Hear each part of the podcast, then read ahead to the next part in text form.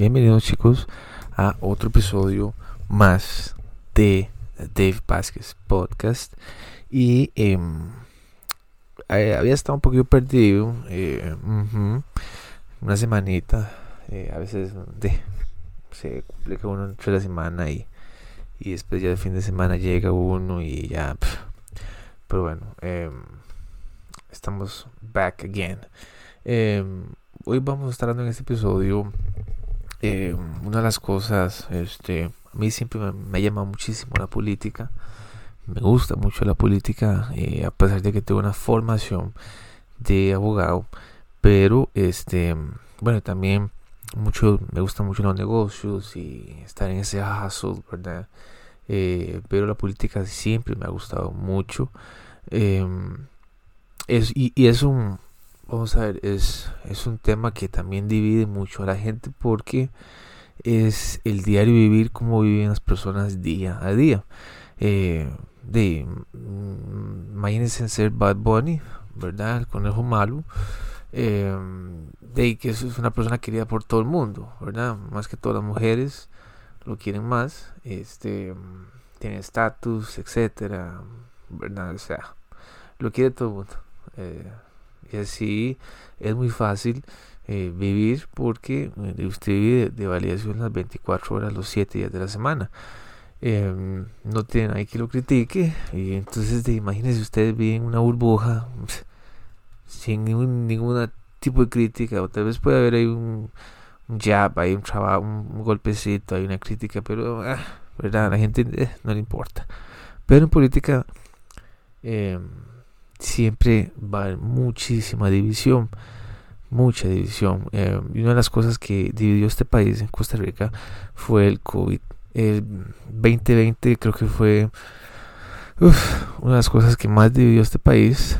Eh, era la mitad, la mitad del mandato de Carlos Alvarado y este, bueno, Carlos Alvarado, todas las comparecencias sale con mascarilla, entonces casi que tiene dos años de que no se le ve la cara por las mascarillas.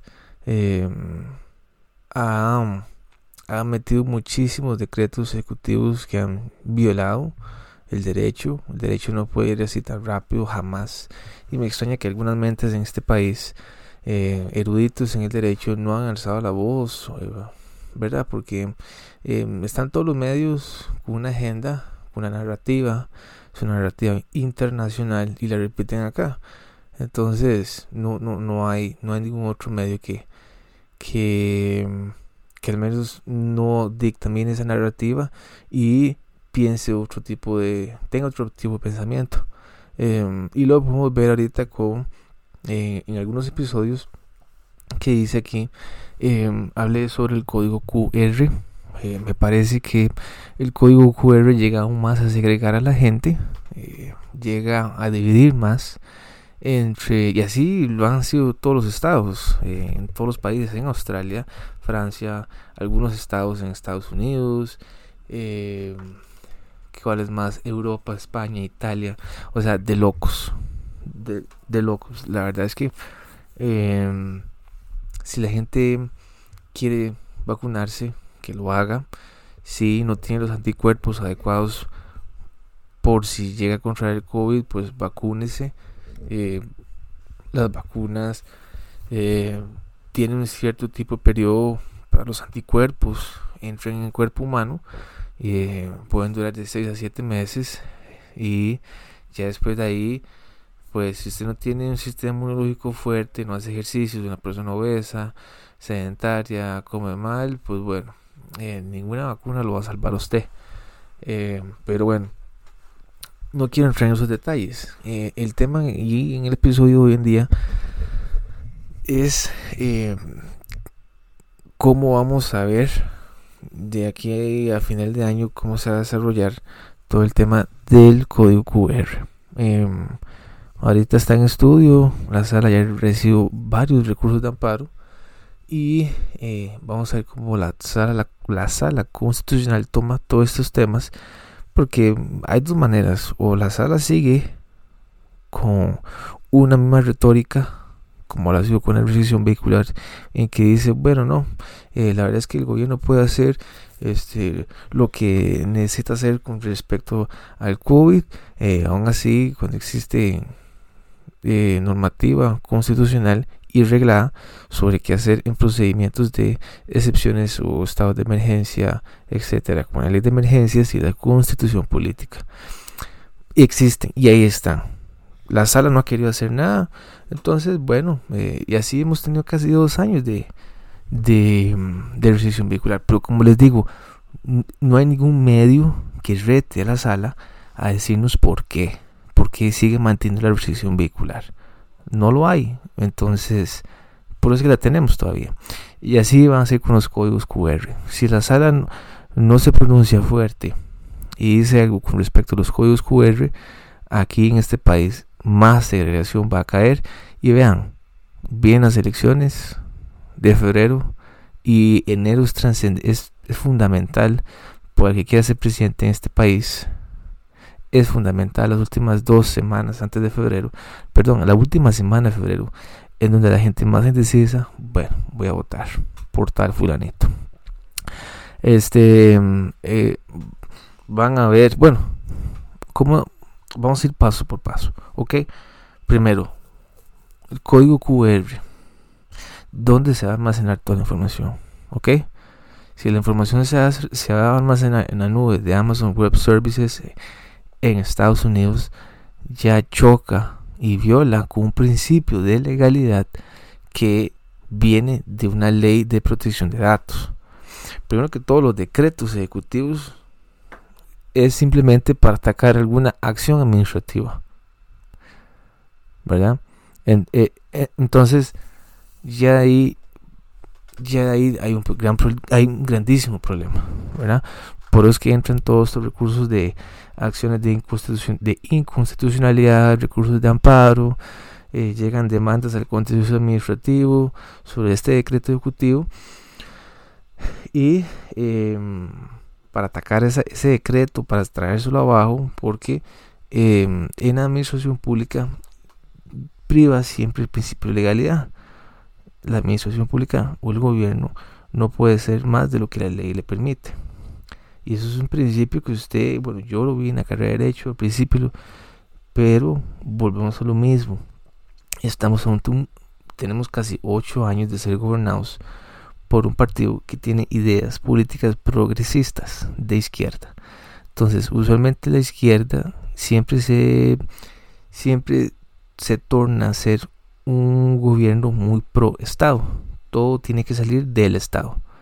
Y así lo hemos visto con Carlos Alvarado con Guillermo Solís, incluso con Laura Chinchilla. ¿verdad? Yo podría decir que el PLN no es un partido de derecha total, es un partido casi que de centro más a la izquierda, social de democracia, social demócrata, perdón, social eh, bueno, igual que el PUSC, ¿verdad? Nunca aquí en Costa Rica eh, antes del, bipartidismo son partidos muy similares. El PUS y el PLN han sido partidos muy, muy similares.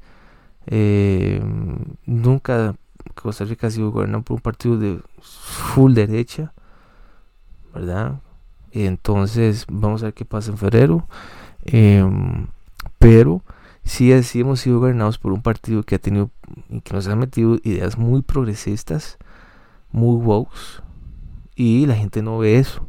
La gente no ve eso porque ven los mismos medios de comunicación, leen los mismos periódicos y no hay otra información que tenga otra narrativa diferente. Entonces, cuando hay otros medios que tienen otra narrativa diferente, entonces la progresiva, la izquierda dice que es desinformación. Eso es, eso simple y llanamente así. Entonces, con el código QR, la gente está saltando. Pues claro, si yo tengo un negocio y resulta que no quiero, no estoy obligando a ninguno de mis empleados a vacunarse, ¿verdad? Porque están en su libre elección de querer hacerlo, pues entonces eh, resulta que la progresividad lo ve con malos ojos. Y eso es lo que pasó y lo que está pasando ahorita en este, en este app de Twitter, en donde todos los progresistas, y son progresistas, vea, aquí el, el progresismo en este país no tiene ningún partido político. El PAC, el, el PAC ha sido como la cuna de ellos en todos estos años, pero no son fieles al PAC. Porque pueden saltar al PLN, del PLN pueden saltar el Frente Amplio, del Frente Amplio pueden saltar al PAC. ¿Verdad? Pero esa es la progresía en este país. ¿Verdad? Eh, en Costa Rica hay muchísima, muchísima gente que es de derecha, conservadora, republicana, liberal liberal que es de derecha, porque eh, también hemos caído en un liberalismo de izquierda progresista, como Ailey Feinsack. Ailey Feinsack no es un, un liberal de derecha, es un, un liberal progresista. Un liberal de derecha podría decir yo que es Otto Guevara. Em, pero bueno, em, estamos viendo ahorita que bueno, entonces el código QR se a seguir desarrollando, el proyecto se va a ir desarrollando, dónde se va a almacenar toda esa información, quién la ve, eh, ¿verdad? Pero el progresismo no le interesa eso, ¿verdad? Entonces, toma, aquí está mi código QR, tengo las dos vacunas, déjeme entrar. Pero, ok, la información suya que me dio, ¿verdad? Y eso es simple y llanamente porque está Carlos Alvarado en Zapote.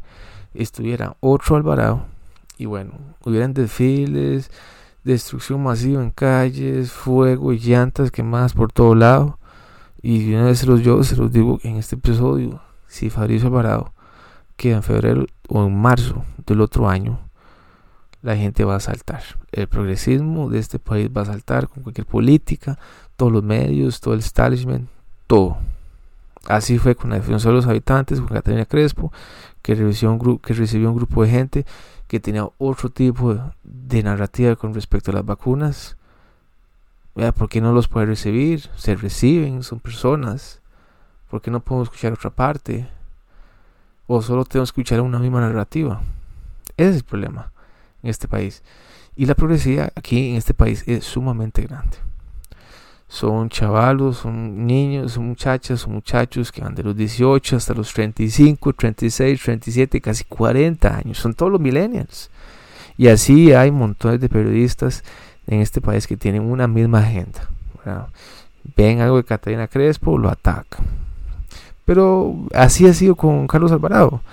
Carlos Alvarado ha tenido una prensa muy favorable, muy liviana, muy light no ha tenido, pero si estuviera otro Alvarado, la prensa cambia totalmente. Y lo vemos ahorita en Estados Unidos. Cuando Trump estaba al mando, era una prensa agresiva, intolerante, preguntas de, ajá, gacha, lo atrapé. Van a ver cómo va a cambiar aquí la prensa en este país, va a cambiar. Si llega otro Alvarado a Zapote, de igual manera, si llega Figueres o Rolando Araya, esos son los tres míos. Cualquiera de esos tres puede llegar a ser presidente en febrero. Em, pero vamos a ver cómo se va desarrollando. De igual manera, vamos a ver qué dice la sala con respecto al código QR. Me parece que es una locura lo del código QR. Si hay una vacunación masiva, un 70% vacunado de una sola dosis, un 50% vacunado de dos dosis, eso según eso eso según los datos del Ministerio de Salud junto con la caja. Y son dos instituciones que no, no se llevan. O sea, no se llevan porque son instituciones muy grandes. Primero, el Ministerio de Salud es un ente viejísimo, un edificio viejo. Ahí son personas institucionales. O sea, no me quieren imaginar. Em, además, con qué presupuesto el Ministerio de Salud va a pedir almacenar todos los datos. Mm, no sé, igual la caja, con qué presupuesto, dónde va a salir la plata. Eh, realmente, realmente es una locura, pero eso es lo que se está pidiendo a nivel internacional. Código QR. Entonces, si lo ven allá, lo copian acá. Y un decreto ejecutivo lo escriben y lo tiran un viernes a las 7 de la noche. Así fue todo el año con las restricciones vehiculares, con Daniel Salas o sea, así fue todo el bendito año. Pero a la progresividad le gusta todo eso. ¿Por qué? Porque está la persona que ellos quieren en Zapote. Esta otra persona, créame que Twitter sería un infierno total. Eh, apareció lo de Coldplay. dos conciertos en marzo. 100% capacidad. Y entonces uno se queda, bueno, ¿qué es? ¿Que nos ven la cara de idiotas? ¿O qué? Entonces resulta que hoy, octubre, cuando las UCI bajan, en teoría, estando en invierno, a sabiendas que el Ministerio de Salud y la caja se pasan los datos o transcriben los datos por Excel, ¿verdad? Nadie ve eso, nadie toma con, ningún periodista se enfoca en eso, toma cizañas sobre ese tema, les pregunta a los funcionarios, no, no, o sea, no, no hay, no hay contabilidad en este país para los funcionarios.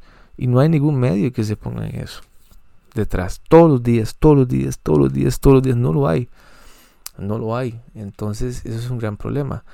Eh, vienen las elecciones y enero va a ser un mes súper polarizante, se va a dividir más el país entre derecha e izquierda y ese ha sido un problema, que la gente no quiere ver eso. Ya hay una segregación muy alta entre la gente de izquierda progresista y la gente de derecha. ¿Ya? Sobre eso se va a votar en febrero y en abril, porque vamos a ir a la segunda ronda. Entonces, em, hay que esperar. Van a haber restaurantes que van a permitir que gente no les van a pedir código QR porque ¿quién, quién, va a estar en la puerta o me van a tomar me van a pedir código QR cuando yo estoy sentado. Y si me lo piden entonces me levanto. Y como empresario esos son clientes. Voy a dejar ir los clientes. Entonces eh, si viene más segregación más problemas y este vamos a ver cómo se desarrolla todos estos problemas. Eh, me parece que em, Costa Rica es un país que vive política todos los días, eh, muchos problemas, la gente poca importancia les toma y este vamos a ver cómo se desarrolla todo esto. Sí, me parece que Carlos Alvarado ha sido una persona súper polarizante, ni para qué mencionar Daniel Salas. Hay gente que ama a Daniel Salas, hay gente que lo ama, hay gente que ama a Carlos Alvarado, sí, hay ¿verdad? Eh, le critican el peso, le critican el vestir, y yo puedo entender a Carlos, porque uno como hombre maneja muchísima presión, cuando uno es un líder maneja muchísima presión, entre comillas líder, ¿verdad? Maneja muchísima presión y toda la presión es en los hombros, y es, mm, ¿cómo, cómo les explico? Es muy obvio que cualquier presidente cuando tiene mandato, de 4 o 8 años siempre tiende a subir de peso. Las razones son estrés, tienen comida muy cercana ahí, tienen noches, más estrés, estrés estrés estrés. Son personas que no tienen tiempo para hacer ejercicios, entonces obviamente que van a subir de peso. Eh, Trump salió súper gordo de la Casa Blanca en enero y ahorita está más delgado. Eh, entonces, eh, no lo culpo no lo culpo. Que si viste mal, viste malísimo, Carlos Alvarado. ¿verdad? Ahí sí no hay ningún tipo de misoginia, ahí sí, ¿verdad? Paremos el, bullying contra el presidente porque está gordo, viste mal. Ahí sí no hay, porque como hombre a veces hay que aceptar eso y seguir adelante. Ahí sí yo le doy, doy punta Carlos, pero este eh, vienen tiempos muy polarizantes, muchos medios hablando claro, Amelia Rueda, Noticias, Repretel, todos sus medios tienen la misma agenda, todos. Pero si la extra sale con algún tipo, con algún tema del PAC, le cae toda la progresiva.